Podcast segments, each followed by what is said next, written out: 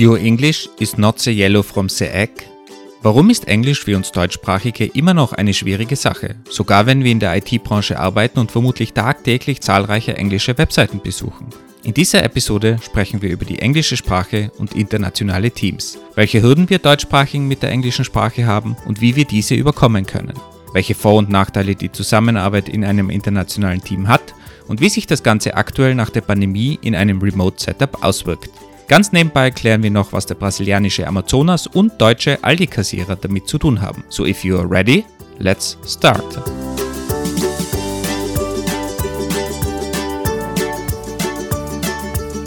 Ich würde diese Episode gerne mal starten mit einem kleinen Dankeschön, weil wir so viele E-Mails und Rückmeldungen bekommen von Hörerinnen und Hörern, die sich bedanken für die Folgen, die wir machen und auch so Folgen wie zum Beispiel die Home Automation Folge, die einem Hardcore-Developer, einem Kollegen von uns, scheinbar viel gebracht hat, der in seinem Van lebt und dort ein Remote-Developer-Leben führt. Und genau solche Kommentare motivieren uns eigentlich immer, dran zu bleiben. Aber eines der schönsten Kommentare, die wir kürzlich bekommen haben, war folgendes. Andi, lass dich mal den ersten Teil lesen. Lies mal den ersten Teil bitte unseren Hörerinnen vor. Der Inhalt eures Podcasts ist großartig, verschiedene interessante Themen einfach erklärt. Sowas freut uns natürlich immer.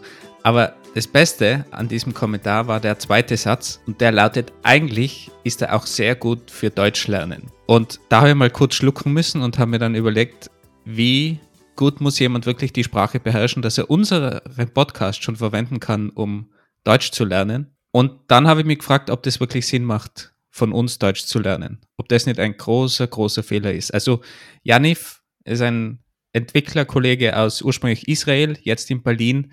Ich würde mir wirklich zweimal überlegen, ob du von uns Deutsch lernen willst. Also mein Dialekt und Andys Artikel sind definitiv keine gute Vorlage fürs Deutsche, würde ich mal so sagen. Was meinst du, Andi?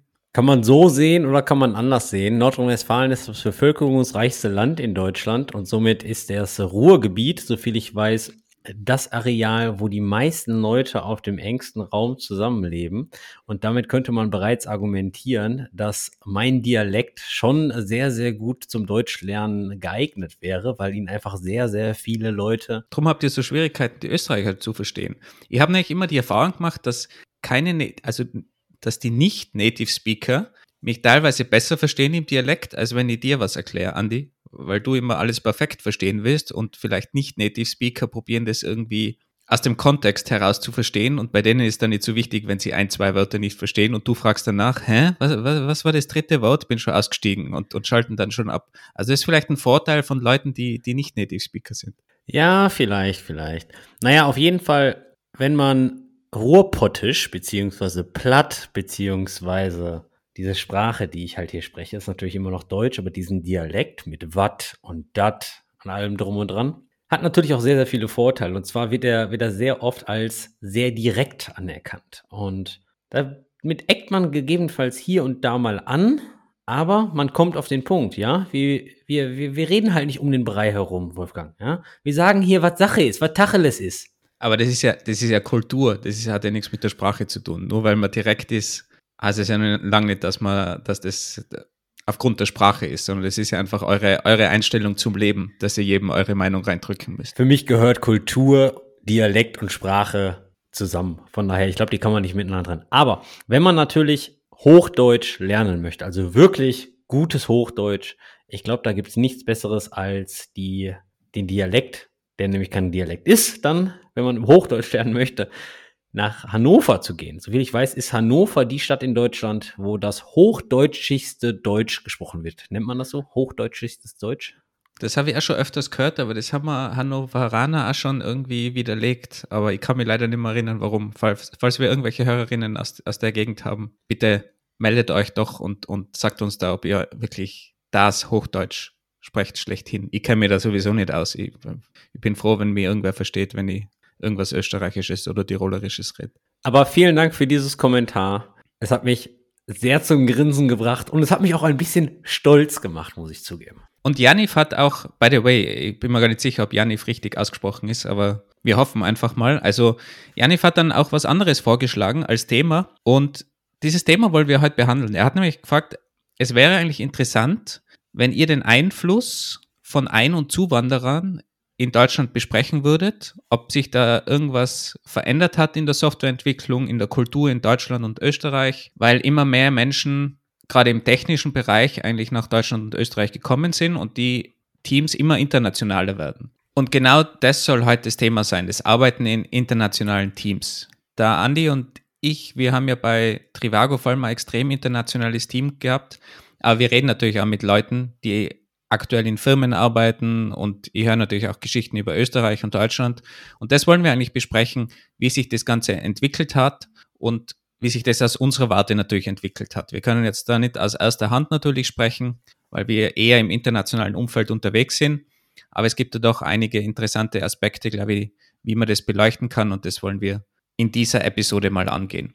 Und da hätte ich, Andi, an dich schon eine Frage, die eigentlich von einem Kollegen weiter leiten möchte, der mir mal kürzlich gefragt hat. Der arbeitet in einem deutschen Unternehmen, große Agentur, die also mehrere Standorte hat in Europa, also wirklich eher was Größeres und die auch englischsprachige Leute mehr oder weniger einstellen. Also die, die haben schon auch die Verpflichtung, dass man ein gewisses Level an Deutsch spricht, aber das ist halt so nur rudimentäres Deutsch, würde ich mal sagen.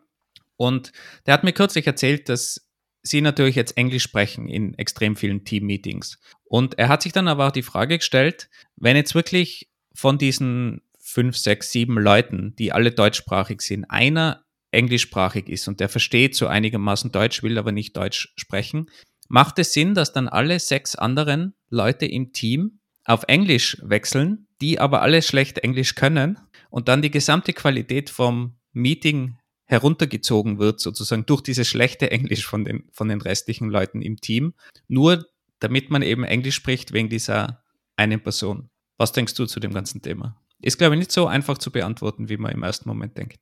Danach kann ich dir gern sagen, was meine Antwort war. Keine Ahnung, ob es da überhaupt eine richtige Antwort drauf gibt, aber ich habe eine harte Meinung dazu. Und zwar speziell, weil du das Umfeld ja ein bisschen beschrieben hast, dass die Agentur das ist die, wieder die Duisburger Ader, oder? Wo man die harte Meinung direkt dazu abgibt. Ja, mit harter Meinung meinte ich eigentlich, also es, es wird, glaube ich, schwer, mich, mich von dieser Meinung abzubringen, sagen wir es mal so. Okay, dann, dann schieß mal los, deine Meinung dazu. Besonders, weil du das Umfeld ja beschrieben hast, dass diese Agentur mehrere Standorte hat, gegebenenfalls dann vielleicht auch außerhalb Deutschland, hast du gesagt? Ja, ja, ja.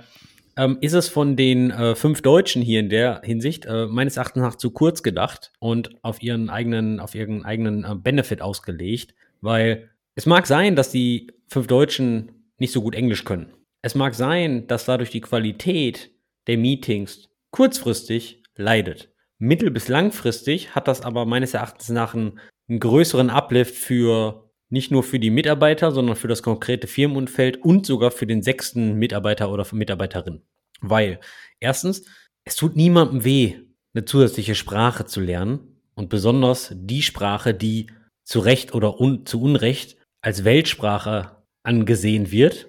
Ja, aber kannst du die Sprache da überhaupt lernen, wenn die anderen auch kein Englisch gescheit sprechen können und du dann nur irgendwie dieses Denglisch von den anderen übernimmst? Die Frage ist ja, wie macht man es denn? Ich meine, wir, wir, wir arbeiten als Softwareentwickler. Das bedeutet, wir haben alle irgendwie Zugriff auf Grammarly, wir haben alle irgendwie Zugriff auf DeepL oder von mir aus auch auf ähm, dict.leo.org oder ähnliches, ja. Also ein paar Wörter zu übersetzen und wir haben auch alle ähm, Schulenglisch gehabt, also zumindest in Deutschland hat man das äh, auf jeden Fall von der fünften bis zur zehnten Klasse Minimum. Von daher, irgendwas ist ja da hängen geblieben, ne? Und jeder kann auf Nine Gag irgendwelche englischen Memes lesen und verstehen, darüber lachen. So, jetzt möchte ich auch mal bitte, dass die fünf Leute dann da mal ein bisschen aus ihrer Komfortzone rauskommen und dann mal vielleicht mal ein bisschen den Leuten auch entgegenkommen, besonders in einem internationalen Firmenumfeld.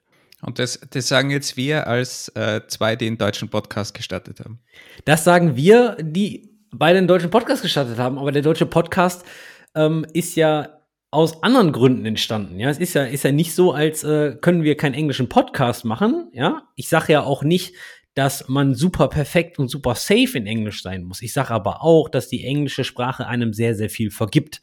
Und hier in deiner, in deiner Story ist es ja, geht's ja ein bisschen weiter. Da geht's ja wirklich um, um, um, um jemanden, der anscheinend zugewandert ist oder ähnliches, der gerade die Sprache lernt, aber diese, dieses ganze Team ja in einem internationalen Firmenumfeld agiert. Das bedeutet, ich gehe mal stark davon aus, dass, dass diese Leute über kurz oder lang dann auch mal mit anderen Standorten reden müssen. Ja, aber der, der Hauptbereich ist schon in Deutschland. Die Kunden sind deutsche Firmen, daher müssen die Leute ja auch Deutsch können. Also die, drum stellen die nur Leute ein, die auch gewissen Level haben von, an Deutschkenntnissen, einfach damit sie mit den Kunden auch in irgendeiner Form wenigstens irgendwie kommunizieren können.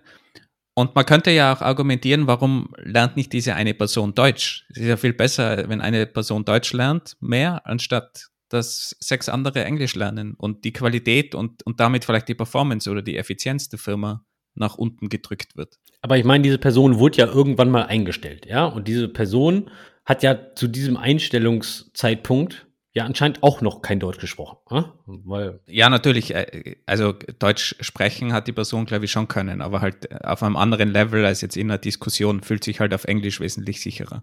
Die nächste Baustelle ist Softwareentwicklung, spielt sich halt im internationalen Umfeld ab. Fertig aus, ja. Also, sorry, aber wie viel deutsche, qualitative, sehr gute Artikel und ähnliches gibt's denn im Software Engineering Bereich? Ja, sorry, die Innovation kommt in der Regel nicht aus Deutschland, ja? Und somit liest du den ganzen Tag irgendwelche englischen Fachbücher, du liest den ganzen Tag irgendwelche englischen Blogposts, Hacker News, Reddit, bla bla bla. Klar, wir haben den eine Subreddit DEEDV, verstehe ich schon. 80.000 und, und und unser Podcast bitte nicht zu vergessen. Da kommen natürlich auch die qualitativen Inhalte in Deutsch. Ah, qualitativ. Andere Baustelle. Auf jeden Fall die Innovation und hier, gehen wir mal im Frontend-Bereich, React, Vue.js, ja, gehen wir mal im Backend-Bereich, Terraform, Kubernetes, bla, bla, bla, ja. Das kommt alles aus dem internationalen Umfeld. Ja, somit, du, du oder jeder von uns hat ja mit dem Englischen, mit der englischen Sprache so oder so zu tun. Das verstehe ich ja sowieso noch nicht, klar. Super viele Leute sind, sind, können Englisch lesen, ja. Nächste Level wäre dann Englisch verstehen. Drittes Level wäre dann vielleicht, keine Ahnung, englische Netflix-Serien zu gucken. Ja, ist ja nochmal ein bisschen anderer, äh, anderer Bereich. Und dann vielleicht nochmal verschiedene Slangs, amerikanisches Englisch, Englisch aus Texas, ja, obwohl das natürlich auch amerikanisch ist, aber glaube ich ein bisschen spezieller oder aus Arkansas oder ähnliches. Dann hat man vielleicht noch australisches Englisch und dann hast du gegebenenfalls die Hardcore-Engländer oder die Hardcore-Schotten, ja, die so durchreden. Ja, ich glaube, Schotten zu verstehen ist, ist eine andere Baustelle, aber okay, ja. Und das nächste Level ist natürlich dann, es selbst zu sprechen. Ja, ich, ich, ich, ich verstehe, dass das, dass, das, dass das schlimm ist, dass das bedeutet, ich muss eine Hürde überschreiten und ich muss aus meiner Komfortzone raus, ja. Aber es tut ja keinem weh. Ja? Ich habe so, hab so das Gefühl, super viele Deutsche hadern damit. Und ich war auch in der Position, ja. Als ich 2013 zu Trivago gekommen bin, bin ich von einer, von einer Agentur, die in der Regel Deutsch gesprochen hat, zu Trivago gewechselt und natürlich habe ich mich erstmal scheiße gefühlt, weil ich habe mich super, super unsicher gefühlt, Englisch zu sprechen und allem drum und dran. Muss aber sagen, nachdem ich das irgendwie dann einen Monat kontinuierlich acht Stunden am Tag getan habe, fiel mir es leichter. Und ich mache heute auch noch grammatikalische Fehler, gar keine Frage.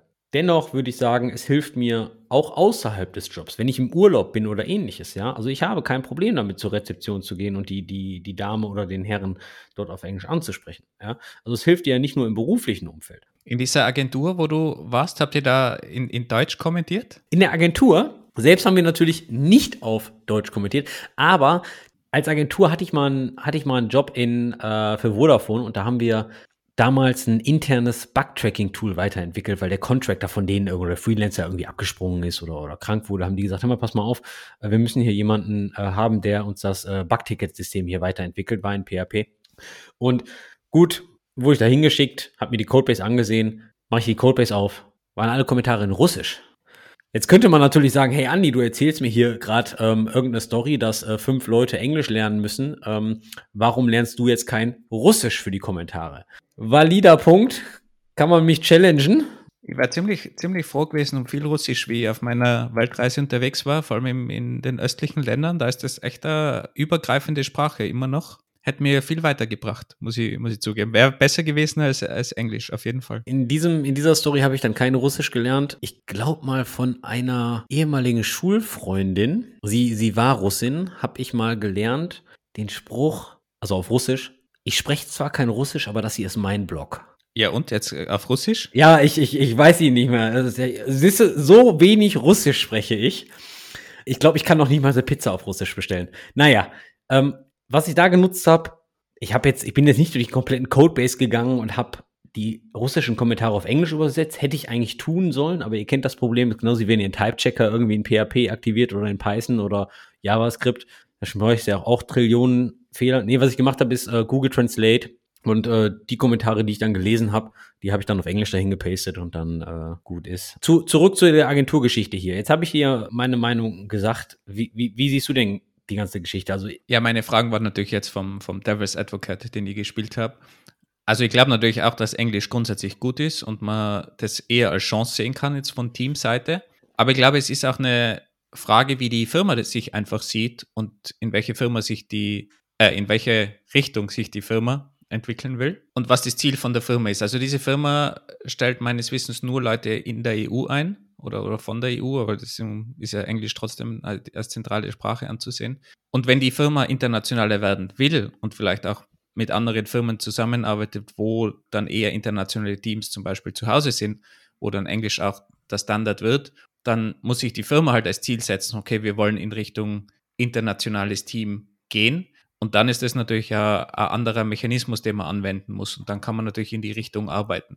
Wenn jetzt die Firma sagt, okay, wir wollen auf Deutsch bleiben und es ist einfacher und wir wollen nicht in das Investment tätigen, dass unsere Leute Englisch lernen müssen, dann ist das ein fair point meiner Meinung nach, aber dann muss man das auch dementsprechend kommunizieren, auch in den Interviews und dann ist es halt ganz klar, okay, man muss Deutsch lernen. Das Schlimmste ist, finde ich, wenn so Firmen sagen, sie wollen eigentlich so international werden, aber das nicht leben. Und also ich, ich kenne zum Beispiel auch ein großes Unternehmen in, in Holland, das ist halt so ähnlich, die haben recht viele internationale Leute im IT-Bereich, sonst aber überhaupt nicht. Und das ist ein großer Konzern. Und da wird es halt überhaupt nicht gelebt. Und da ist das halt eine ziemliche Nische und die stellen auch extrem viele Holländer ein. Und da ist es halt einfach schwierig, als Internationaler sich einfach durchzusetzen. Auch wenn sie sich bemühen, natürlich Englisch zu sprechen, in der Realität schaut es halt einfach anders aus. Und wenn halt in einem Team, so wie da jetzt auch, wenn in einem Team von zehn Leuten nur einer englischsprachig ist, dann ist es halt sogar für Holländer, die ja perfektes Englisch eigentlich können, im Großen und Ganzen, sogar da ist es dann schwierig, dass man da nicht immer wieder mal ins, ins Holländische zurückwechselt. Du hast ja einen validen Punkt mit der offiziellen Firmensprache und wie die Firma sich ausrichten möchte. Da erwarte ich dann aber doch schon recht viel Support von der Firma selbst. Also ich weiß zum Beispiel, dass Trivago, wenn die Leute aus dem Ausland nach Düsseldorf geholt haben, dass die explizit Deutschkurse angeboten haben. Die hatten sogar, glaube ich, ein, eine deutsche Lehrerin angestellt, wo du dann mehrmals die Woche oder ein oder zwei Stunden Deutschkurse belegen konntest auf Kosten von Trivago, damit du dich dann in Deutschland ähm, zurechtfindest und ein bisschen die Sprache hier lernst. Also das, das fand ich schon. Was man ja auf jeden Fall braucht in Deutschland, muss man ganz ehrlich sagen. Also als Englischsprachiger in Deutschland ist man schon, wenn man vielleicht nicht gerade in Berlin oder so ist, also meine Erfahrung so in Düsseldorf, das ist schon schwieriger, wenn man da Englisch reden will irgendwo. Und wenn es nur irgendwo im Supermarkt ist, dass man irgendwie eine Zahl nicht auf Deutsch weiß. Und die meisten Leute, die uns jetzt gerade zuhören, würden sagen, wie bitte? Düsseldorf? Das ist doch eine top internationale Stadt. Das ist doch, glaube ich, die Stadt mit den der größten Anzahl an Japanern außerhalb von Japan. Ja, das mag zwar richtig sein und Düsseldorf mag zwar internationaler sein als Mülheim an der Ruhr. Dennoch haben wir innerhalb von Trivago zum Beispiel sehr oft die Erfahrung gemacht, dass im Random Channel super oft gefragt wurde, hey, wer hat denn mal einen englischen Kinderarzt? Hey, wer hat denn mal einen englischsprachigen dies und das Arzt? Und man war schon sehr verwundert, wie wenig Leute in Düsseldorf also wirklich Englisch sprechen und die Leute, die dann kein Deutsch konnten, trotzdem aber nach Düsseldorf gezogen sind, ähm, die hatten schon eine, eine, eine schwere Hürde. Und ich meine, über Duisburg müssen wir jetzt gar nicht reden. Ja? Also gut, ich spreche jetzt in, nicht so viel Englisch in Duisburg selbst mit anderen Leuten, aber ich glaube, also ich würde mich mal weit aus dem Fenster lehnen und sagen, das ist noch schlimmer als äh, Düsseldorf. Naja, Wolfgang hat es auch schon erwähnt. Berlin. Berlin ist hier in der Sache mit englischsprachigen Ärzten und Co. natürlich the go-to, weil ich glaube, Berlin ist, glaube ich, auch so die internationalste Stadt in ganz Deutschland, würde ich mal sagen. Aber man, man, man muss natürlich auch eine, eine Sache bedenken, und zwar, warum sprechen Menschen aus anderen Ländern eigentlich besser Englisch als Deutsche? Und da habe ich mal eine sehr, sehr interessante These gehört, die eigentlich total Sinn macht in meinem Kopf aktuell ist. Wobei, jetzt, äh, zu, zu, eurer Verteidigung muss ich jetzt sagen, also nicht jedes Land spricht besser Englisch als, als Deutsche. Also das ist garantiert nicht so. Da, da kenne ich viele Gegenbeispiele. Sa sagen wir mal, viele im europäischen Umfeld, ja, in unserer Zeitzone hier. Ja?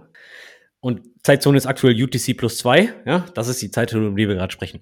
Wobei auch da fallen Franzosen, Italiener, Spanier mit rein. Also da, da kann man drüber, drüber diskutieren. Aber. Moment, da ist ja die Frage, können sie besser Englisch sprechen als wir? Oder wollen sie es einfach nicht? Ne? Also, also das ist ja eine andere Frage, die wir heute nicht bequatschen. Okay, aber, aber mach mal weiter. Ähm, wenn du schon alle Deutschen beleidigen willst unter einem, einem, mit einem Schlag, bitte, ich, lass ich will dir da natürlich nicht aufhalten. Ich beleidige hier gar keinen und ich bin ja mittendrin. Es geht halt einfach nur so, warum es für Deutsche echt unkomfortabel ist, Englisch zu sprechen. Und zwar ist das, ist die These wie folgt. Deutschland hat 82 Millionen Einwohner. Somit sind wir einwohnertechnisch schon ein sehr, sehr großes Land hier in Europa. Plus diese ungefähr 10 Millionen oder 15 Millionen Deutschsprachigen da noch im Süden, die an euch dranhängen. Österreichisch ist ja kein Deutsch. Ne? Das haben wir ja schon öfter. Moment, ich habe die, hab die Schweizer schon auch mitgerechnet. Also Österreich hat eh nur 8 Millionen. Ich weiß jetzt gerade nicht die Verteilung von äh, französischer Schweiz und italienischer Schweiz und deutscher Schweiz, aber äh, machen wir, ne? wie dem auch sei. Die Sache ist die, wir haben echt viele Leute, die mitten in Europa sehr viel Deutsch sprechen.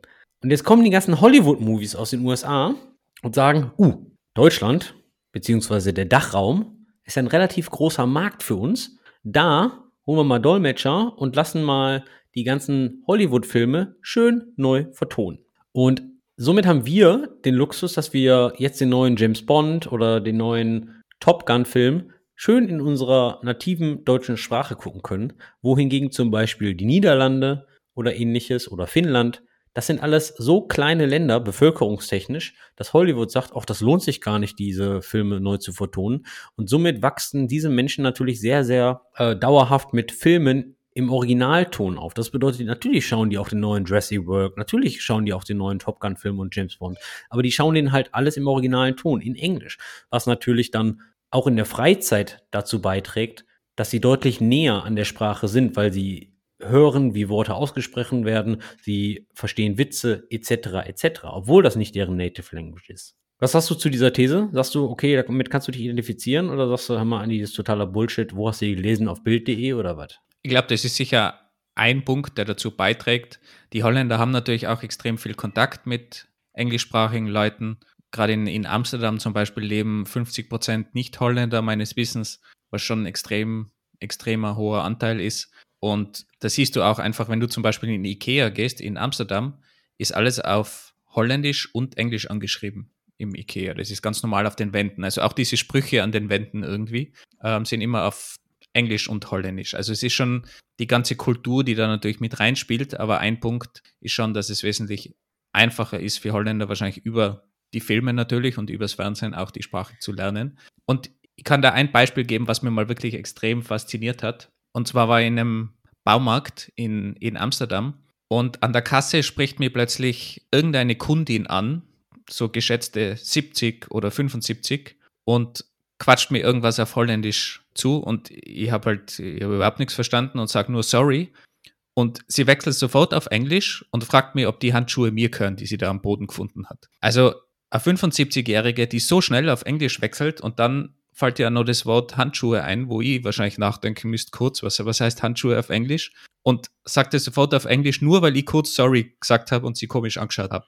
Also das sind schon ähm, Erfahrungen, wo man, wo man sich dann denkt, wow, das ist schon cool, wenn auch so alte Leute gut Englisch können, weil dass die Jugend jetzt besser Englisch kann, ist ja eigentlich schon, schon klar. Und wenn ich mir jetzt die jüngere Generation anschaue, die vielleicht auch mit TikTok und Co. aufwächst, die sprechen schon alle besser Englisch als was ich zum Beispiel gesprochen habe früher in, in meiner Zeit. Ich weiß nicht, war bei dir auf der Uni irgendwas Englisch zum Beispiel?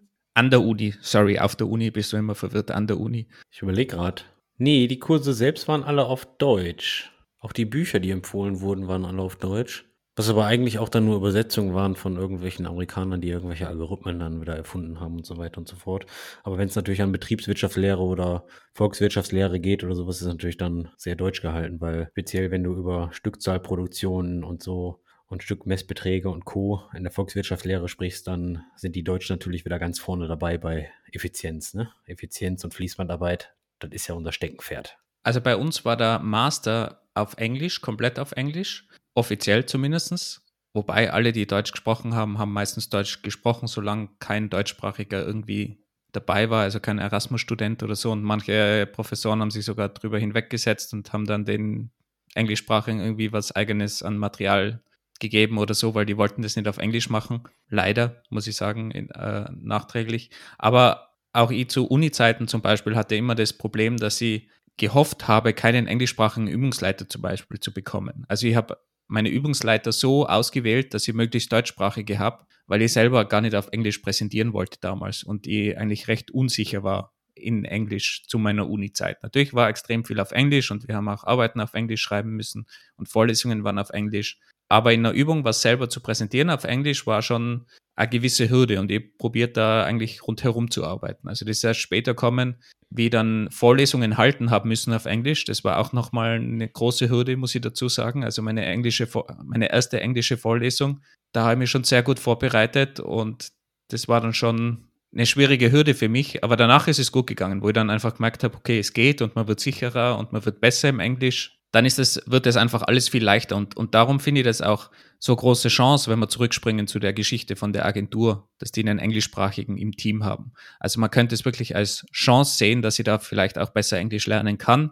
Und wenn ich mehr Englisch sprich, auch wenn es am Anfang schwieriger ist, dass ich einfach dort reinwachse und, und besser wird im, im Englisch sprechen und wenn ich dann besser Englisch kann, dann bin ich vielleicht auch interessanter am Arbeitsmarkt später. Oder wenn ich mal mit internationalen Firmen zusammenarbeite oder mit Kunden, dann kann ich einfach besseres Englisch. So habe ich vielleicht dann, so wie ich es auch damals auf der Uni erlebt habe, immer diese, diese Hürde oder diese Angst, oh je, ich muss jetzt da irgendwas mit, mit Englisch machen oder vielleicht sogar Englisch verhandeln, was ja dann nochmal schwieriger ist. Und wenn man das halt nie lernt, dann kommt man halt irgendwie in die Situation, wo man es dann unbedingt braucht und dann kann man es halt nicht so gut. Und darum würde ich das eigentlich eher als Chance sehen, dass ich im Team Englisch sprechen kann. Aber damals war das schon echt unangenehm für dich, oder? Ich meine, du hast gerade gesagt, du hast dich ordentlich vorbereitet und so weiter und so fort. Du hattest schon ein bisschen, bisschen, wie soll man sagen, ähm, Schiss und dir ist ja gerade so mal so ein Stift durchgegangen, ne?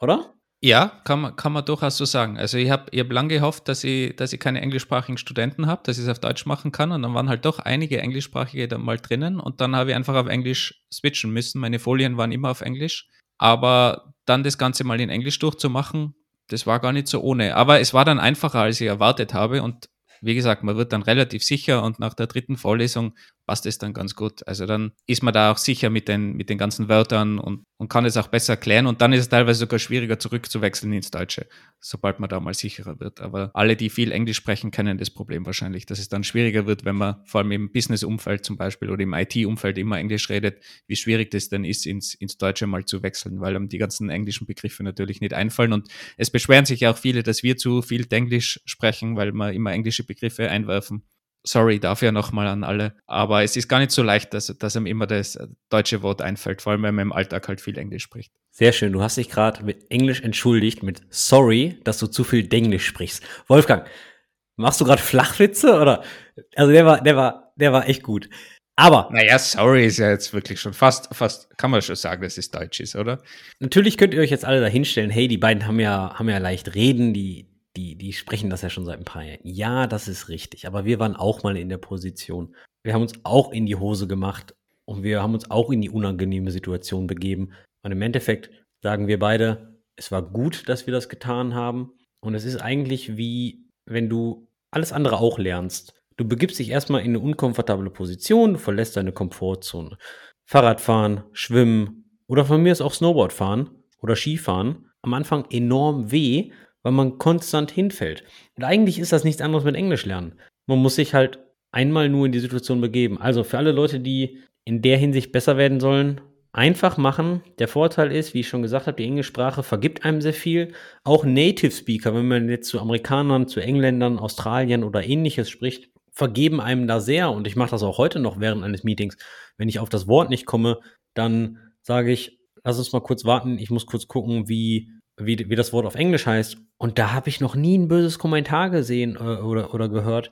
Und die Leute helfen mir auch ab und zu mal das richtige Wort zu finden oder ähnliches. Also die sind eigentlich eher dankbar, dass man versucht, deren Sprache zu sprechen. Also mit Native Speakern habe ich auch noch nie irgendwie schlechte Erfahrungen gemacht, ganz im Gegenteil. Und die haben mir auch immer oft gedacht, wenn ich mit Englisch, äh, wenn ich mit Native Speakern zusammenarbeite, dass ich besser Englisch reden kann danach. Das stimmt natürlich auf der einen Seite. Auf der anderen Seite bin ich ganz oft zu denen hingegangen und habe gesagt, kann man das so sagen? Würdest du das jetzt so sagen? Und die halbe Zeit konnte man die keine Antwort geben. Ich habe dann so gemeint, ja, klingt irgendwie, ja, könnte man so sagen, klingt vielleicht nicht perfekt, haben dann aber keine andere, bessere Lösung dafür gehabt. Also es ist gar nicht so, dass man da irgendwie dann im, im Kopf der Native Speaker irgendwie so rüberkommt, als, als würde man da nur herumstammeln oder so. Ich habe das auch noch nie in irgendeiner Form bei irgendeinem Native Speaker erlebt, dass man so eine Rückmeldung oder irgendwie, dass man nur das Gefühl so bekommen hätte bei jemandem. Ganz im Gegenteil, wenn man sich probiert, mal in die andere Seite zu versetzen, von Leuten, die eben kein Deutsch sprechen zum Beispiel und dann aber in einer Gruppe sind, wo dann einfach Deutsch gesprochen wird. Ich habe mir das selber gar nie so vorstellen können. Und wenn man halt nur im, im, deutschsprachigen Raum unterwegs ist und im deutschsprachigen Raum arbeitet, dann ist man immer auf dieser anderen Seite. Das heißt, man ist ja nie in einer Situation, wo, wo man in der Unterzahl ist. Und ich kann mich ganz an ein einschneidendes Erlebnis erinnern. Das war nicht im Business-Umfeld, sondern wie ich unterwegs war und gereist bin. Da war ich mal im brasilianischen Urwald. Jetzt bildlich im Urwald oder warst du wirklich in Brasilien in dem Urwald. Ich war wirklich in Brasilien im Urwald, Amazonas. Und zwar war ich da in einer kleinen Gruppe und die anderen vier Leute waren es, glaube ich, die waren Belgier. Ziemlich jung Studenten, eine Studentin davon. Und die haben einfach extrem schnell ins Holländische, glaube ich, oder Flämische ist es, wenn es Belgier sind, glaube ich. Egal, auf jeden Fall in, in die Sprache gewechselt, die ich eigentlich sehr schwer verstanden habe. Ich habe so ein bisschen folgen können hin und wieder.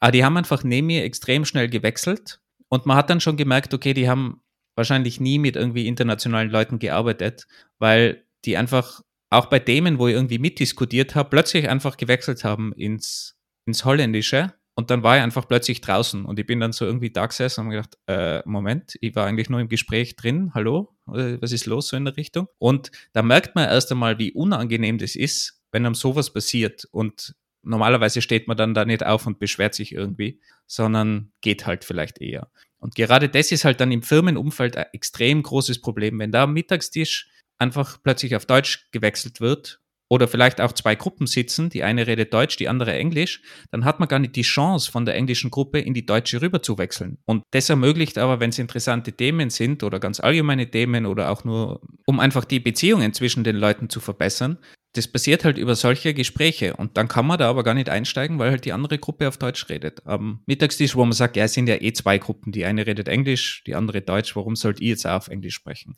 Und das sind halt so Kleinigkeiten, die aber unter Umständen extreme Probleme machen. Und man muss sich ja auch immer überlegen, den Leuten passiert es ja nicht einmal, sondern den Leuten passiert es jeden Tag, mehrmals. Und irgendwann geben die halt unter Umständen auf oder wechseln einfach die Firma zu einer internationaleren Firma und sagen einfach, okay, offiziell ist da zwar Englisch die Sprache, aber ich fühle mich halt einfach nicht willkommen, auch wenn das so Kleinigkeiten sind und die wechseln dann in eine andere Firma.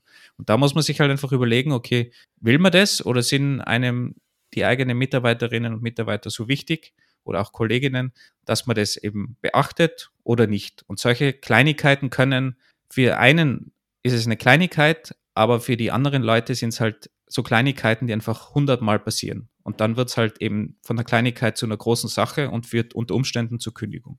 Ich bin mir gar nicht sicher, ob ich das als Kleinigkeit bezeichnen würde, weil das ist einfach respektlos und Respektlosigkeit ist keine Kleinigkeit.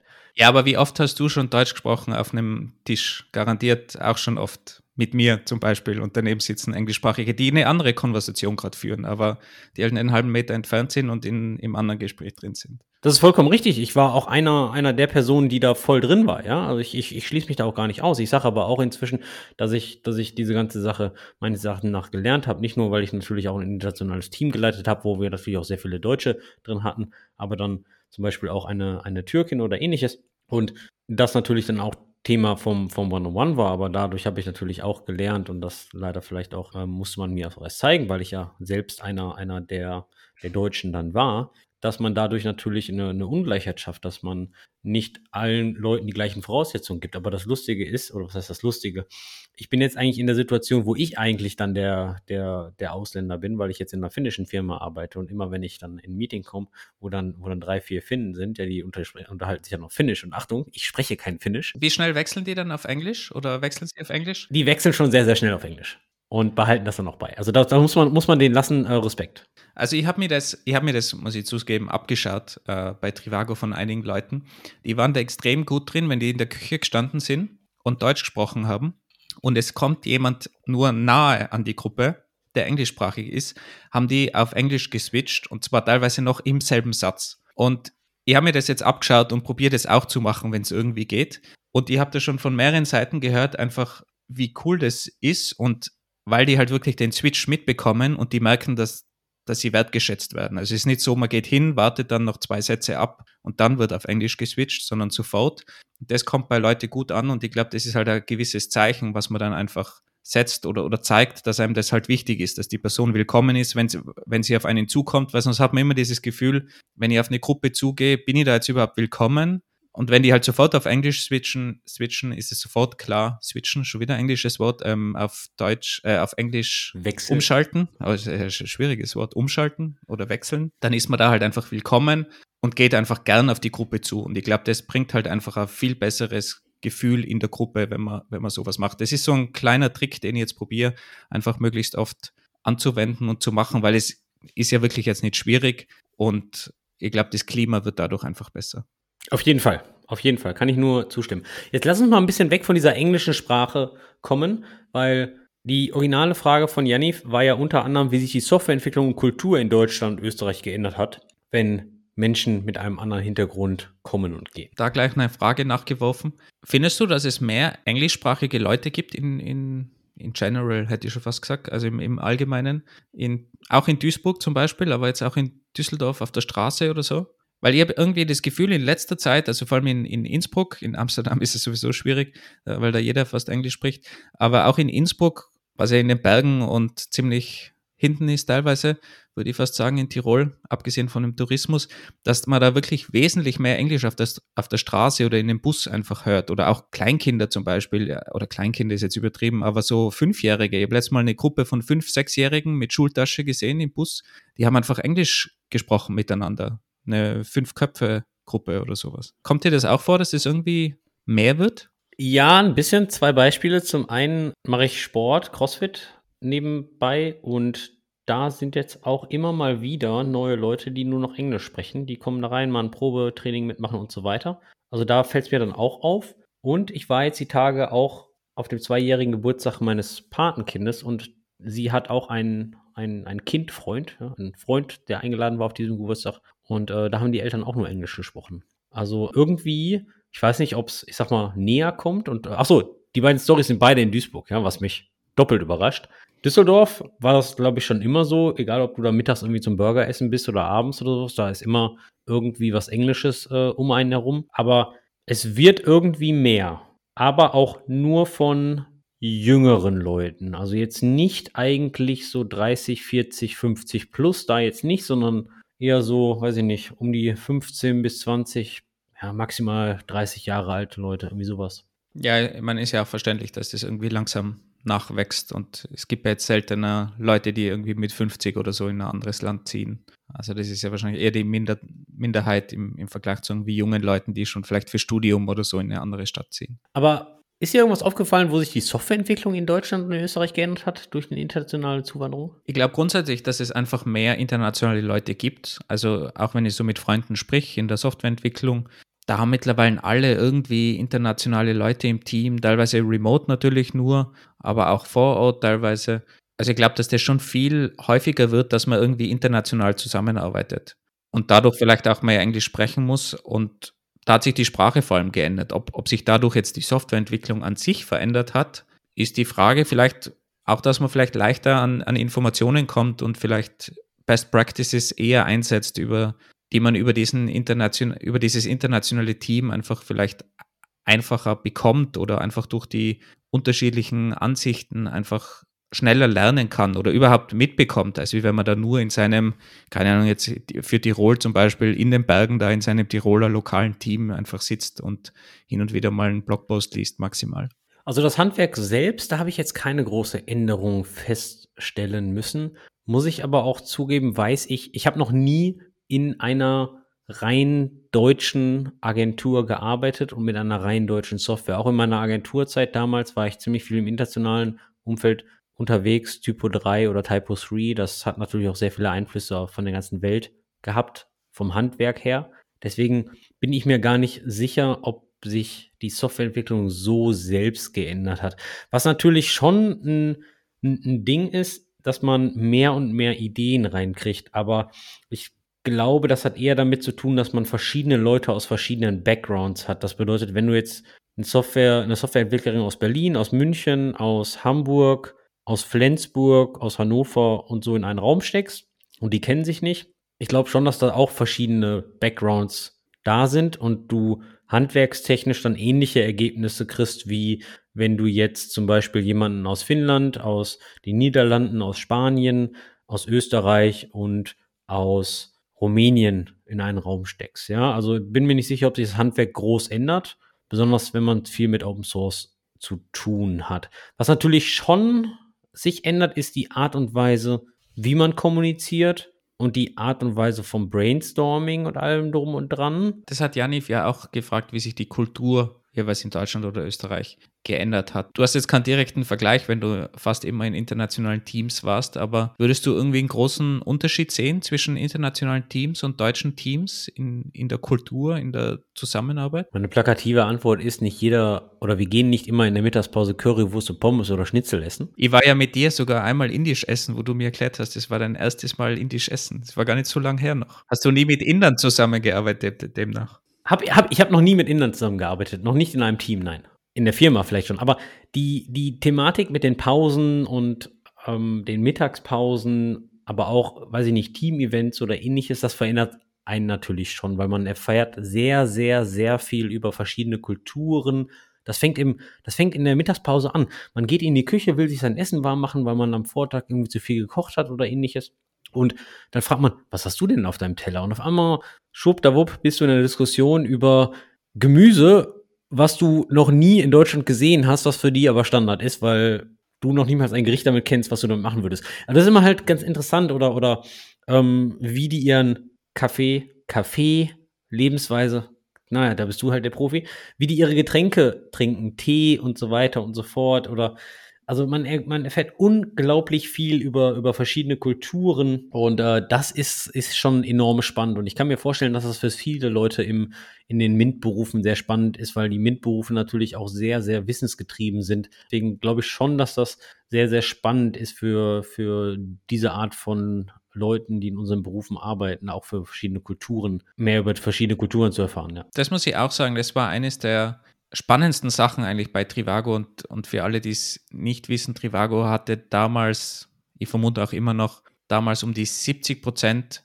nicht deutsche Mitarbeiterinnen und ich glaube so aus ungefähr 60 Nationen um den Dreh herum oder 70 Nationen. Und man ist halt am Abend einfach, wenn man da Bier getrunken hat, dann ist man halt einfach mit der ganzen Welt zusammengesessen. Und da waren halt dann wirklich Leute aus Nepal, aus Kuba, Italien, Frankreich, Finnland, was es auch immer ist.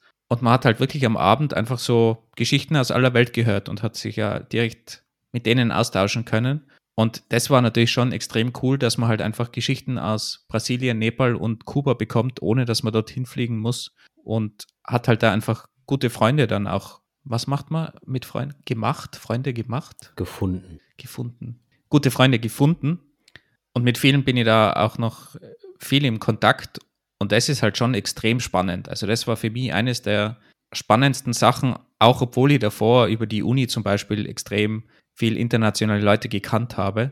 Aber es war einfach kein Vergleich, wenn du in einer Firma mit, keine Ahnung, 1800 Leuten arbeitest, wo 70 Prozent international sind. Ich hatte mal einen brasilianischen Mitarbeiter, also er ist von Brasilien nach Düsseldorf gezogen. Grüße an den Paulo, falls ihr uns mal hört.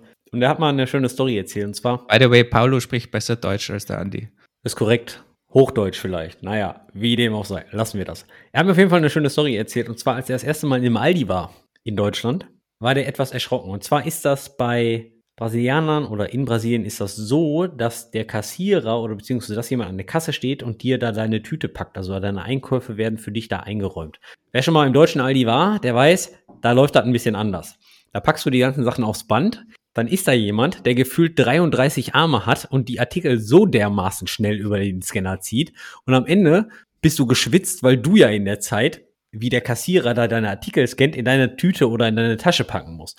Und er war das natürlich nicht gewohnt. Er stand dann da und dann werden dann die Artikel da reingeballert, bis er einen brasilianischen Kumpel irgendwie mit hatte, weil der sagte, ja, ich begleite dich doch mal lieber, ich zeige dir mal, wie das hier in Deutschland geht.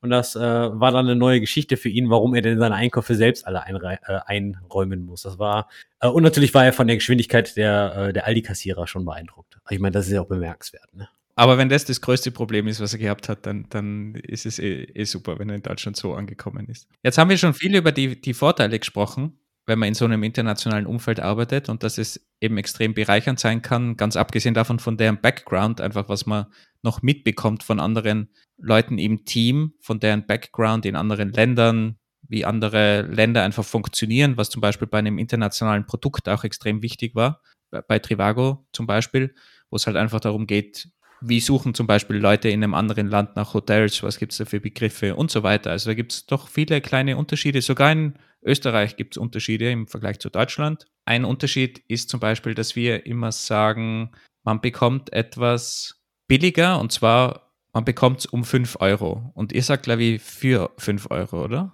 Ich kaufe mir was für 5 Euro. Ich bekomme es für 5 Euro, ja. Ja, bei uns sagt man um 5 Euro. Nee, um 5 Euro ist ja äh, 4,79, 4,70, 5,20. Das ist so um 5 Euro. Nein, nein, ich bekomme etwas um 7 Euro. Es klingt jetzt ein bisschen komisch. Ich habe einen Salat ganz billig bekommen um 5 Euro. Das heißt nicht ungefähr 5 Euro, sondern halt 5 Euro. Aber eben, das, das sind so Kleinigkeiten. Äh, und ich glaube, da hat Trivago auch unterschieden zwischen Österreich und Deutschland, wenn ich mir nicht alles täusche, bei so Angebotsdingen, ähm, die groß irgendwie angezeigt worden sind. Also es gibt überall Unterschiede man, man, man, muss ja, man muss ja auch wissen, dass wenn man ein internationales Produkt hat und das auch wirklich weltweit anbietet, also ich sage jetzt nicht, man hat eine Website auf Englisch und bietet der ganzen Welt darauf zuzugreifen, sondern eher, dass wenn man sein Produkt auf spezifische Märkte anpasst, dann muss man sich natürlich auch an diese Kulturen anpassen. Ja, soviel ich weiß, ist irgendwo im asiatischen Umfeld ähm, Grün als Warnfarbe und nicht Rot. Ja? Bei uns ist Rot eher die Warnfarbe und Grün eher so okay und im asiatischen Umfeld ist das umgekehrt. Das beeinflusst natürlich nicht nur die Farben, sondern auch die User Experience. Ja? Und von ähm, von der Schriftart und von der Schriftform Left to Right, Right to Left, ja, wie zum Beispiel in den Vereinigten Arabischen Emiraten, davon rede ich jetzt auch noch gar nicht, sondern es geht ja auch darum, wie preissensitiv sind Kulturen oder oder ähnliches. Deswegen hat, haben sehr viele internationale Firmen auch Leute aus den jeweiligen Ländern, um die jeweiligen Märkte zu erschließen, weil du musst die Kultur halt einfach kennen. Und wenn man das also wirklich angehen möchte, dann kommt man um internationale Mitarbeiter einfach nicht drum Und da kommen natürlich dann auch wieder die ein oder anderen Hürden für den Arbeitgeber auf den Zettel. Wie zum Beispiel, um, damit eine Firma, die zum Beispiel in Deutschland ihren Sitz hat, Leute aus dem Ausland nach Deutschland oder in die EU mit einer Arbeitserlaubnis holt, müssen diese in der Regel als Fachkraft anerkannt werden, weil sonst sagt nämlich der deutsche Staat, hey, warum kannst du denn für diesen Job keinen deutschen Bürger nehmen, um natürlich die Arbeitslosenquote niedrig zu halten? Und Wolfgang, hast du noch im Kopf, was dann für ein Requirement geben muss, um jemanden aus dem Ausland nach Deutschland zu holen und als Fachkraft zu qualifizieren? Du brauchst äh, gewisse anerkannte Studienabschlüsse, das ist gar nicht so einfach international. Da gibt es Tabellen, was anerkannt wird, was nicht anerkannt wird. Wenn man akademischen Abschluss hat, ist es allgemein ein bisschen leichter. Ich glaube, man muss auch ein Mindestgehalt anbieten, so um die 55.000 Euro brutto im Jahr. In Deutschland waren es, glaube ich, so um den Dreh herum auf jeden Fall, muss also höher als das sein. Man muss es auch in Deutschland angeboten haben, also die Stelle angeboten haben und ausgeschrieben haben, keine deutschen Bewerber bekommen haben, sinnvolle. Und dann ist es, glaube ich, möglich, internationale Leute auch wirklich ein Arbeitsvisum zu organisieren. Aber das ist schon ein ordentlicher Aufwand, muss man schon auch dazu sagen. Also das, vor allem wenn man den in irgendeiner Form unterstützen will, diese Person, die da kommt, dann kann man sich da schon darauf vorbereiten, dass das nicht so einfach geht. Und wer die deutschen Behörden kennt und was ich so mitbekommen habe von diesen deutschen Behörden, die zuständig waren für diese Bereiche, also wir hatten da ja bei Trivago eigene Leute, die das ersportet haben. Und ihr habt da auch ein paar Telefonate und so mitbekommen. Puh, das ist hart. Also da kann man sich auf was gefasst machen. Und übrigens auch so ein Klassiker, dort spricht kein Mensch Englisch. Also die, die zuständig sind für alle ausländischen internationalen Arbeitskräfte und Visa und Aufenthaltstitel. Da spricht niemand Englisch und wenn er Englisch spricht, dann will er nicht Englisch sprechen. Also das war schon sehr hart, das zu sehen, dass da Leute einfach absolviert worden sind, einfach weil sie nicht ordentlich Deutsch konnten. Soviel ich weiß, hat der deutsche Staat irgendwo eine, eine, eine, unglaublich lange Liste von allen Universitäten weltweit, die, wo die Abschlüsse dann anerkannt sind in Deutschland, beziehungsweise wie deren Abschlüsse auf unsere Abschlüsse irgendwie gemappt werden. Und ich weiß zumindest von vielen indischen Universitäten, da stehen bei weitem nicht alle drauf. Also wir hatten damals Bewerber, die hatten Abschlüsse von irgend von, von spezifischen indischen Universitäten, die wurden bei uns einfach nicht anerkannt, weil das dann sehr wahrscheinlich irgendwelche Privatunis oder ähnliches waren, die dann, oder beziehungsweise noch nicht auf der Liste standen. Also das, das ist, das ist so eine Sache. Also es, es kann schon leicht passieren, dass es mehr als ein halbes Jahr dauert, bis man da irgendwie ein Visum, ein Arbeitsvisum oder sowas bekommt. Also das sind durchaus Zeiten, die gar nicht so unüblich sind. Vor allem, wenn es um irgendwelche Länder geht, wo es eben nicht ganz klar definiert ist. Und dieses Arbeitsvisum ist dann natürlich dann auch an eine Vertragsdauer gebunden und man kann die Leute jetzt nicht für sechs Monate hier rüberholen, sondern es muss schon ein langfristiger Vertrag. Ähm, Im IT-Umfeld redet man in der Regel ja sowieso über unbefristete Verträge nach dem aktuellen Fachkräftemangel. Von daher, und die, die Arbeitserlaubnis ist natürlich dann auch daran gebunden in irgendeiner Art und Weise. Details kenne ich da jetzt leider nicht, aber ein, ein Jobwechsel ist jetzt für diese Leute auch nicht mal eben schnell gemacht wie äh, mit dem Finger schnippen, sondern der neue Arbeitgeber muss das natürlich dann auch alles mittragen. Eine andere Geschichte ist, haben wir gerade schon mal kurz angesprochen, ist das Sprachtraining. Die Leute müssen natürlich in irgendwie in dem Land, in, den, in das sie einwandern, auch klarkommen. Und es ist halt mal leider so, dass die meisten Leute, die die Landessprache sprechen, wie zum Beispiel Ärzte, Apotheken oder ähnliches. Natürlich ist es im internationalen Umfeld, wie zum Beispiel in äh, Finnland oder in, in Holland, ein bisschen was anderes. Wie ja schon gesagt, da sprechen viel mehr Leute Englisch, aber dennoch sollte man ein paar Brocken von der nativen Sprache sprechen. Was auch immer hilft, ist, das haben wir bei Trivago sehr viel gehabt, ist äh, Länder-Communities. Das bedeutet, jetzt mal angenommen, ich bin Brasilianer und ziehe jetzt nach Deutschland und fange bei Trivago an. Dann hatten wir einen brasilianischen Slack-Channel, wo alle Brasilianer dann drin waren. Und die haben sich natürlich dann auch äh, ein bisschen gegenseitig supportet, weil auch ein Brasilianer zum Beispiel hat dann gegebenenfalls eine niedrigere Hemmschwelle, ehemalige Landeskollegen und Kolleginnen zu fragen, um einfach so, hey, in Brasilien läuft das doch so, aber wie funktioniert das denn in Deutschland? Ja, man tauscht sich dann einfach mit, mit Gleichgesinnten aus. Das hat natürlich auch sehr viel geholfen und kann man auch so eine, als, als Art Mentoring sehen, weil in ein Land umzuziehen ist eine enorm große Hürde. Also ich bin noch nie von zu Hause weggezogen, muss ich zugeben. Ich habe höchsten Respekt vor, vor, vor diesen Menschen, was sie was sie da angehen, ziehe ich nur meinen Hut vor. Deswegen ist solche Hilfe natürlich ungemein wichtig. Nicht nur eine neue Wohnung suchen, sondern auch, wie funktionieren eigentlich die alltäglichen Dinge im Leben. Und mir haben teilweise schon Sachen verwundert, wie ich da nur nach Deutschland gezogen bin, was in Deutschland schon anders läuft als in Österreich. Wenn man sich dann vorstellt, man kommt irgendwie aus Brasilien oder aus Kuba oder aus China oder so, dann ist es schon ganz andere Baustelle, was man da lernen muss und auf was man sich da einlässt. Also wenn man da guten Support bekommt, hilft es natürlich schon extrem. Aber es ist natürlich auch im Team dann gar nicht so einfach. Da treffen natürlich dann viele Backgrounds und, und verschiedene Kulturen und Ansichten zusammen. Jetzt, Andi, du warst ja auch Engineering Manager lang von einem internationalen Team und bist jetzt immer noch. Was sind deiner Meinung nach da die größten Schwierigkeiten und Hürden in dem internationalen Team in der Zusammenarbeit? Was natürlich schon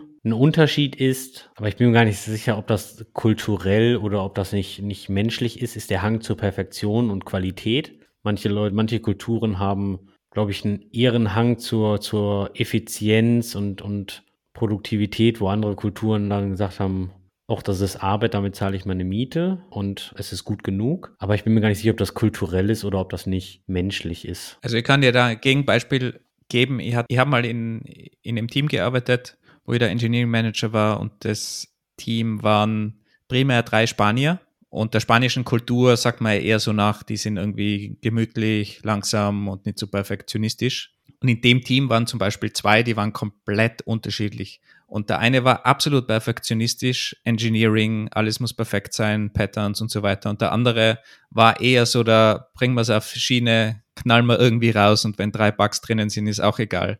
Ähm, also das waren so die komplett unterschiedlichen Charaktere und da hat es auch extrem geknirscht in dem Team, muss man auch sagen, zwischen den Zweien. Sie waren sich ihrer Position und ihrer Charaktere durchaus bewusst, aber trotzdem hat es da ganz oft geknirscht natürlich ähm, zwischen so zwei Charaktere. Aber man muss schon sagen, es gibt natürlich schon gewisse kulturellen Einflüsse und ich glaube, die Kultur ist halt einfach eine Dimension mehr, die man in einem Team hat. Also man hat natürlich sowieso die Charaktere, die unterschiedlichen Charaktere, auch natürlich andere Hintergründe und sei es jetzt Frauen, Männer, andere Einstellungen und so weiter. Das hat man sowieso immer im Team. Aber da kommt halt einfach noch diese Kulturdimension dazu, die einiges schwieriger macht. Und mir haben zum Beispiel viele Brasilianer erzählt, dass sie extrem Schwierigkeit hatten, am Anfang mit den Deutschen zusammenzuarbeiten im Team. Weil die Deutschen haben ihnen halt einfach direkt gesagt, das war scheiße oder da müssen wir was machen bei diesem Code und das ist Bullshit. Und die Brasilianer, die mir das zumindest immer mitgeteilt haben, ist, dass das halt absolut nicht üblich ist in Brasilien, so zusammenzuarbeiten. Und die hatten dann wirklich immer das im Kopf, ich bin absolut schlecht, ich habe da nichts delivered und das war absolut schlecht und ich habe jetzt ein Problem. Und die deutsche Seite wollte halt nur Feedback geben. Und für die war das halt einfach gerade heraus, okay, das ist falsch, da müssen wir was verbessern, weiter geht's. Und das ist halt gerade so ein klassisches Beispiel, was ich ganz oft von Brasilianern gehört habe. Und solche Sachen machen die Arbeit natürlich im Team nochmal schwieriger, aber vor allem, wenn sich die Leute dann verständigen am Ende, bringt es halt, glaube ich, beiden Seiten extrem viel und man lernt halt auch empathisch miteinander umzugehen und verstehen, dass da auch andere anders arbeiten, anders ticken und das hilft halt dann, glaube ich, im, im Endeffekt auch, dass man besser miteinander umgehen kann und im Team besser zusammenarbeiten kann. Ja, ja, das stimmt. Den Punkt hatte ich leider, der fiel mir gerade nicht ein. Das ist richtig, wie, wie, wie die verschiedenen Kulturen miteinander kommunizieren oder was deren Kommunikationsstil ist generell. Nehmen wir mal Amerikaner. Amerikaner sind oft sehr hyped, sehr positiv, ja, awesome, etc., etc. Wo die Deutschen eher sagen, kein Gemeckere ist ein Lob. Ne? Ähm, also das sind halt, sind halt schon Welten, die da miteinander kollidieren. Apropos kollidieren, dazu gibt es ein unglaublich gutes Buch, wer mal ein bisschen ähm, darüber lernen möchte, wie verschiedene Kulturen äh, kommunizieren. Das nennt sich When Cultures Collide. Verlinken wir auch gerne in den Show Notes. Da geht es eigentlich nur genau darum. Ja, da geht es da geht's um Kommunikation, wenn verschiedene Kulturen miteinander arbeiten. Sehr interessant und ja, auch da in der Kommunikation habe ich, glaube ich, schon diverse Fehler gemacht. Kann ich aber auch nur ähm, empfehlen, diese Art von Fehler zu machen, weil dann wird einem das echt bewusst. Weil Kultur, die kommt, die wird dir leider in die Wiege gelegt. Da kann, kann sich keiner von befreien. Jeder hat sie in irgendeiner Art und Weise. Und da knirscht es dann halt mal ein bisschen. Aber umso mehr internationale Kulturen in der Firma sind, desto eher werden diese auch ausgebügelt, beziehungsweise jeder ist da ähm, sich bewusst, mit wem man da arbeitet und dass das alles auch nicht absichtlich geschieht. Das ist, glaube ich, ganz wichtig, dass man einfach davon ausgeht, dass jeder hier nur Gutes im Sinn hat und nichts absichtlich macht, weil es wird knirschen, das ist unvermeidbar. Es ist natürlich nicht so leicht, immer auf so eine Metaebene zu gehen und sa zu sagen, okay, es war nicht so böse gemeint. Und ich glaube, es ist halt auch wichtig zu lernen, dass es halt trotzdem nichts hilft, auch wenn es nicht böse gemeint war. Und meine Erfahrung ist halt auch, dass die Leute, die immer im internationalen Umfeld arbeiten, mit der Zeit auch das lernen und dann halt einfach mehr Empathie entwickeln und die andere Seite einfach besser verstehen können. Und das hilft dann halt in, in vielen Lebenslagen meiner Meinung nach extrem weiter, auch wenn es jetzt gar nicht mehr um unterschiedliche Kulturen geht, aber dass man halt einfach dieses Verständnis bekommt und im Gesamten wird dann meiner Meinung nach die Teamarbeit und die Teamatmosphäre einfach wesentlich besser, wenn du solche Leute im Team hast, die einfach gewöhnt sind, sich auf die Gegenseite einzustellen und einfach auch so verbindend wirken in dem Team. Und das kann man meiner Meinung nach extrem gut lernen, wenn man mit anderen Leuten im internationalen Umfeld zusammenarbeitet. Und wenn ihr jetzt sagt, Wolfgang, Anni, was labert ihr da? Das betrifft mich alles nicht. Ich sitze hier in meinem Vorort vor Hamburg in meiner Fünf-Mann-Agentur, mache WordPress-Entwicklung. Ich werde damit nie in Berührung kommen. Halt, stopp, glaube ich nicht. Der Punkt ist ganz einfach, ihr müsst nicht die Firma wechseln, um das, um die ersten Erfahrungen damit zu sammeln. Ihr könnt damit auch im Open Source Bereich sehr viel machen, weil Open Source ist ebenfalls weltweit. Und da habt ihr nämlich genau die gleichen Voraussetzungen. Zwar vielleicht kommt das nicht immer direkt rüber in einem Pull Request oder in einem Issue, wenn ihr mit jemandem in geschriebener Form kommuniziert. Aber warum joint ihr nicht einfach mal irgendeinem Community Call, irgendeiner Ask Me Anything Session auf Reddit oder, oder, oder. Mehr und mehr Open Source Projekte haben Discords, wo die wöchentliche Community Calls oder Show and Tells machen, ähnliches. Oder mehr und mehr Meetups sind durch die Pandemie remote gegangen oder mehr Konferenzen. All da könnt ihr joinen, könnt ihr, könnt ihr Teil der Community werden, fragen. Und da werdet ihr Leute aus verschiedenen Kulturen haben. Natürlich werdet ihr da keine tiefgehenden One-on-Ones mit denen haben, so wie ihr das jetzt in einem internationalen Arbeitsumfeld haben würdet, wo euer Manager zum Beispiel Spanier ist oder Portugiese oder ähnliches. Alles richtig. Aber auch da könnt ihr die ersten Erfahrungen im internationalen Umfeld sammeln. Ihr könnt eure englische Sprache, eure englische Aussprache oder euer englisches Verständnis, ist, damit fängt man ja auch schon an, verbessern, ohne euch wirklich ins Dunkle zu begeben und einen Job zu wechseln. Und für alle in meinem Heimatland, vor allem in Tirol, man kann einmal anfangen, Hochdeutsch zu lernen. Mein, mein Doktorvater zum Beispiel, der war aus Deutschland, war zwar ein Bayer, aber der hat uns immer erklärt, wir müssen Hochdeutsch lernen. Wenn wir einen Vortrag gemacht haben auf Tirolerisch, hat er immer gemeint, ihr müsst Hochdeutsch lernen, das ist wichtig. Ich habe das nie verstanden, warum, bis ich die kennengelernt habe, Andi, und dann gemerkt habe, dass du einfach 50 Prozent von meinem Kauderwelsch gar nicht verstehst, habe ich zurückgedacht an meinen Professor, Professor Specht, by the way, und habe mir gedacht, okay, er hatte doch recht gehabt. Hätte ich früher Hochdeutsch gelernt, hätte es auch besser funktioniert dann bei, bei den Deutschen mit Andi zum Beispiel.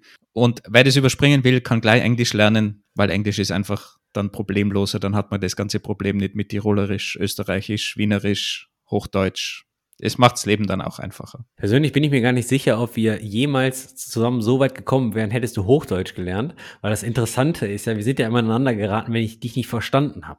So sind wir ins Gespräch gekommen. Hätte ich dich verstanden, hätte ich eh nur gesagt, ah, dummer Akademiker, will wieder immer nur klüger sein, mit dem will ich nichts zu tun haben. Ja, nimm mal dein Kind runter und lauf mal weiter. Aber so habe ich gedacht, wovon redet der? Der will mich doch jetzt hier veräppeln, oder? Okay, also es, es kann auch was Gutes haben, lernen wir daraus. Perfekt. Also alle Sprachen haben ihr, ihre Daseinsberechtigung. Ich persönlich bin mir nicht sicher, ob das gut ist, dass ich dich jetzt kenne und wir jetzt so viel miteinander machen. Also wenn du das gut findest, freue ich mich natürlich. Naja, für mich ist das hier Arbeit. Naja, kommt, machen wir weiter, machen wir weiter. Aber auch im technischen Umfeld ist es natürlich so, dass die ganzen Firmen, die hochkommen und natürlich auch auf äh, Business Insider und äh, deutsche Startups und so weiter, über die konstant berichtet wird, da kommt ihr nicht um ein internationales Arbeitumfeld rum, weil speziell nach der Pandemie werden natürlich Leute auch remote eingestellt und da kommen immer mehr und mehr Firmen in diese Kategorie internationale Arbeitsumgebung und besonders bei Remote-Verträgen und Remote-Kollegen ist es natürlich nochmal noch mal ein bisschen schwieriger, besonders über Videocalls, Zoom-Calls. Man sieht nicht die komplette Körpersprache. Vielleicht ist die Audioqualität oder Videoqualität nicht so gut. Um da eine vertrauensvolle Verbindung aufzubauen, da gehört schon ein bisschen mehr zu. Da muss man sich vielleicht auch mal persönlich treffen. Und äh, gegebenenfalls sind Zeitzonen auch nochmal eine Hürde, besonders wenn man jetzt an Amerika oder, oder Südamerika oder Kanada oder ähm, den, den APEC-Bereich, also den asiatischen, pazifischen Bereich, äh, Australien, Neuseeland und so weiter denkt, da ist es natürlich dann schon mal eine andere Liga, aber das kann für viele Leute in der aktuellen Situation der erste Einstieg in das internationale Arbeitsumfeld sein. Und da ist natürlich dann genau das, was wir hier besprechen, umso relevanter, weil da trainiert ihr wirklich alle Ebenen der englischen Sprache. Nicht nur das Sprechen, sondern auch das Verständnis und die geschriebene Form. Und die Technik ist ja schon so weit, dass ihr euch da unter supportet. Ich hatte vorhin ein paar Tools erwähnt. DeepL, Machine Learning Translator. Grammarly, Support für englische Rechtschreibung und Grammatik. Klärt das erst mit eurer Firmen-Security ab, weil manche Leute sagen, okay, das sind eher so ein bisschen Keylogger, weil da pastet man natürlich alles rein und was sie ja mit dem Text machen, ist natürlich auch fraglich hinten dran. Das bedeutet, schaut mal bitte nach mit eurer Firmen-Security. Aber auch so ein Google Translator, der kann den Text automatisch vorlesen, damit ihr ungefähr wisst, wie die Worte ausgesprochen werden. Apropos zur Aussprache, eine Sache, die ich immer mache, immer wenn ich zum Beispiel Interviews führe oder neue Kollegen kennenlerne, wo ich den Namen nicht gut aussprechen kann, was als Deutscher sehr, sehr oft vorkommt bei internationalen Namen, Bevor ich das Gespräch beginne, frage ich einfach immer, okay, wie spricht man denn den Namen richtig aus? Und oft haben die Leute schon ein Verständnis dafür, wenn das wirklich ein schwieriger Name ist, dann geben die mir in der Regel in dem zweiten Satz direkt irgendeinen Nickname, der für mich leichter auszusprechen ist. So tritt man da nicht in so ein Fettnäpfchen. Darum darfst du ja Wolfi zu mir sagen statt, statt Wolfgang. Also Janni, vielleicht kannst du uns auch nochmal eine Message schreiben, ob wir deinen Namen richtig ausgesprochen haben. Und für alle, die jetzt schon Angst haben, dass wir den Podcast auf Englisch machen, keine Angst, wir bleiben auf Deutsch. Wir haben da ja auch gute Rückmeldungen bekommen. Wir würden uns aber auch freuen, was ihr grundsätzlich dazu denkt, zu dem ganzen englischen Hype, ob es eben ein Hype ist oder ob es sinnvoll ist oder ob ihr lieber auf Deutsch bleiben würdet und wie ihr das Ganze seht mit dem internationalen Team und internationalen Kollegen und Kolleginnen, auch im Remote-Bereich, ob das wichtiger wird, ob ihr mit internationalen Leuten zusammenarbeitet, ob ihr da Probleme habt oder ob da alles perfekt wie am Schnürchen läuft. Sendet uns dazu einfach gern ganz formlos ein E-Mail an stetisch oder eben auch auf Twitter unter engkiosk ist der Twitter-Handle. Wir freuen uns wirklich extrem über alle Infos, Feedback, E-Mails, die wir bekommen, weil uns das einfach auch zeigt, dass es ein interessantes Thema ist, ob wir vielleicht in irgendeine Richtung was machen sollen, nochmal machen sollen, tiefer besprechen sollen. Das hilft uns einfach extrem weiter und hoffentlich dann auch euch als Hörerinnen und Hörer da draußen, wenn wir sinnvollen Content produzieren und das Ganze auf Deutsch. Und weil wir so international waren, möchte ich zum Abschluss noch drei Flachwitze zum Besten geben, die sehr gut hier passen. Wolfgang. Sind die jetzt auf Englisch wenigstens Dad. Jokes? Nein. Keine Dad Jokes. Die sind nicht auf Englisch, sondern wir, auf Deutsch. Wir bleiben unserer Hörerschaft treu und, und machen das Deutsch. Okay, dann schieß mal los. Bin, ich bin gespannt, was ihr dann wieder alles rausschneiden muss am Ende. Schieß mal los. In welchem Urlaubsort wird am meisten geflucht? Tourette de Mar. Nummer 2. Ich stecke gerade in der Bredouille. Wie schön. Frankreich. Und der letzte für heute. Was sagt ein Polizist mit sächsischem Dialekt? Ägyptisch oder ich schieße. Den verstehe ich nicht. Ägypten, Ägyptisch. Ah, ah okay. Okay, Jungs. Ah, und das- ich muss einem Akademiker deutsche Flachwitze erklären. Ja, aber wo sollen die sächsisch können, bitte? Das war's von heute. Vielen Dank fürs Zuhören. Bis später. Ciao.